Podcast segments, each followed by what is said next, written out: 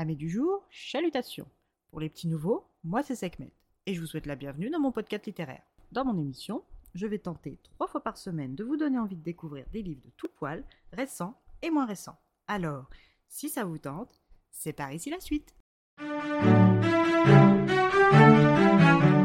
Aujourd'hui, je vais vous présenter le second tome du Lys de Feu, La Houle éclatante de Jacqueline Benson, publié aux éditions Rivka. Dans ce deuxième roman, nous retrouvons Lily Albright, jeune anglaise ayant des visions apocalyptiques.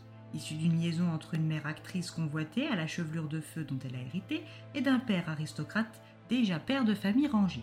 Dans cette Angleterre d'avant-guerre, il est difficile pour une bâtarde de subvenir à ses besoins, mais Lily y est toujours parvenue seule une fois sa mère disparue. Accablée par des visions brutales et violentes, Lily est perdue. La rencontre de sa voisine et amie Estelle, médium de son état, va lui changer la vie et sa vision de l'avenir. C'est grâce à cette dernière qu'elle va intégrer le refuge de M. Robert H., sorte de guide et professeur formateur pour les charismatiques comme elle. C'est au refuge qu'elle fait également la rencontre du jeune Sanmu, capable de communiquer avec les animaux, Lord Stanford, baron séduisant capable de lire le passé des objets et des gens, le docteur Gardner, capable de voir la maladie dans le corps de ses patients, ainsi que le compagnon de voyage et d'aventure de Robert H., Crost, le seul à ne pas être un charismatique mais qui possède une connaissance quasi encyclopédique sur la bibliothèque de son ami. Ce vétéran écossais est une mine d'informations sur tout ce qui touche à l'occulte.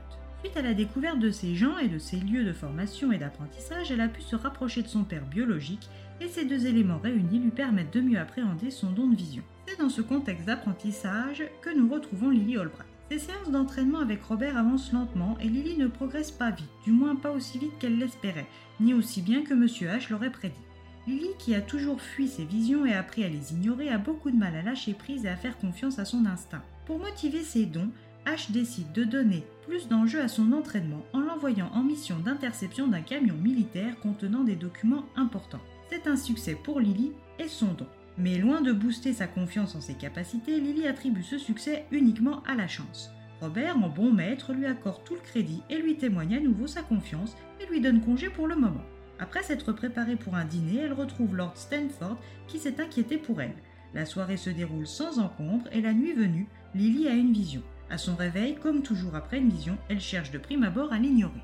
Mais Estelle, avec qui elle partage sa chambre, lui demande de la lui raconter. La médium est intriguée et surprise par la présence de gens déjà morts dans sa vision et lui demande d'en parler avec H. Ce dernier, qui ne s'est pas couché, tout comme son ami Cross, convoque les autres. Lily raconte sa vision d'un endroit comme un palais avec un homme mort en son centre. Cet homme est mort en même temps que sa mère, 14 ans plus tôt, car c'était son costumier. Il ne peut donc pas s'agir de lui, mais Lily ressent cette urgence impérieuse dans sa vision. Et comme Robert le lui enseigne, elle apprend à écouter cette sensation. La décision est prise, il faut qu'elle intervienne. Elle n'a pas le temps de demander à l'équipe de participer, qu'ils sont tous d'accord. Mais où est cet homme? Quel est ce palais? Qui est-il? Quel lien a-t-il avec la mort de sa mère et de son costumier? Quel lien a-t-il avec Lily, tout simplement? À vous de découvrir la vérité bien cachée. Guerre mondiale aux enjeux bien plus grands que tout ce que Lily et ses compagnons ne se sentent capables de faire face, les démons d'un passé reviennent au cœur de l'actualité. Un roman qui ne manque pas d'action, de suspense et de rebondissement, le tout sur fond de pouvoir mystique. Pour mon goût propre, une réussite. Et eh bien voilà, j'en ai fini pour aujourd'hui. J'espère que cet épisode vous aura plu et vous aura donné des nouvelles idées de lecture.